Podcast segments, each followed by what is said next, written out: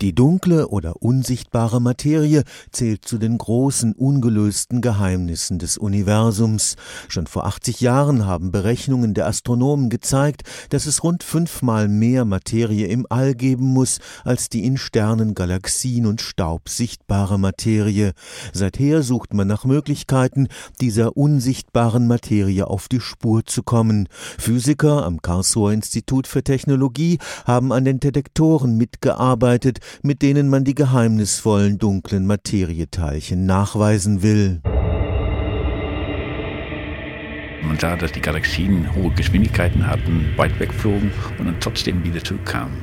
Das heißt, die waren irgendwie gebunden an diesem Galaxienhaufen und die flogen in Bereiche, wo es überhaupt keine sichtbare Materie gab. Trotzdem kamen die wieder zurück. Das heißt, es gab eine Gravitationskraft, die bei sehr großen Abständen noch sehr stark war und die Galaxien wieder zurückgeholt hat. Und das war die erste Entdeckung der dunklen Materie. Der Holländer Wim de Boer ist Professor für experimentelle Kernphysik am Karlsruher Institut für Technologie. Er ist einer der Wissenschaftler, die sich auf die Jagd nach der dunklen Materie begeben haben.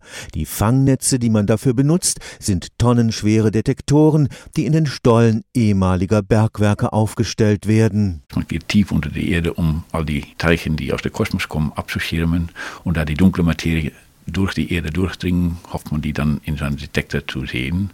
Aber offensichtlich sind die Detektoren bisher zu klein und jetzt versucht man große Detektoren wie 1000 Kilogramm und wahrscheinlich muss man noch zu viel größeren Detektoren gehen. Auch draußen im All warten Detektoren auf die dunklen Materieteilchen. Wir haben einen Detektor im Weltall, der sitzt auf der internationalen Raumstation und der ist spezialisiert darauf, um Antimaterie nachzuweisen.